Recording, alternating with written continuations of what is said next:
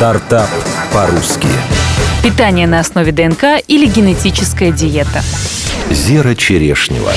Молодые предприниматели Александр Цветкович и Владимир Волобоев обратили внимание на модное научное направление – генетические исследования. Заключили соглашение с учеными сибирского отделения РАН, основали компанию MyGenetics и приступили к созданию генетических тестов. Но расшифровка генома, или как ее еще называют генетическая карта, в России не стала столь популярной, как, например, в Америке, да и конкурентов много. Тогда компания сосредоточилась на нише здорового питания, рассказал сооснователь проекта Владимир Волобоев.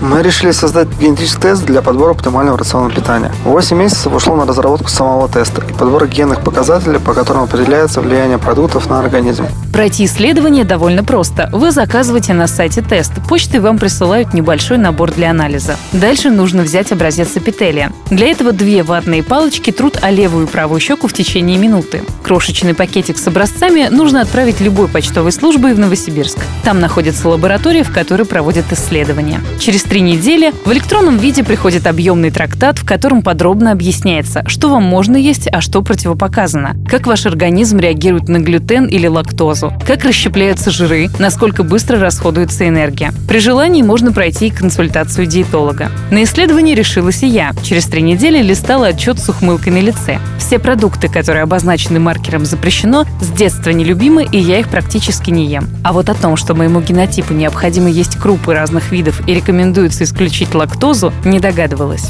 Секрет успеха. Интерес к себе у человека заложен в генах. Команда совместила его с модным течением «Как избавиться от лишнего веса». Статистика демонстрирует положительные цифры. Люди и правда худеют. Но даже если цели сбросить вес нет, узнать все о своем организме как минимум полезно. Цифры.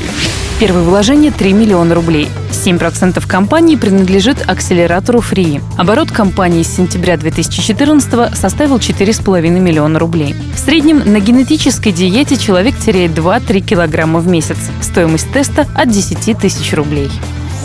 Стартап по-русски.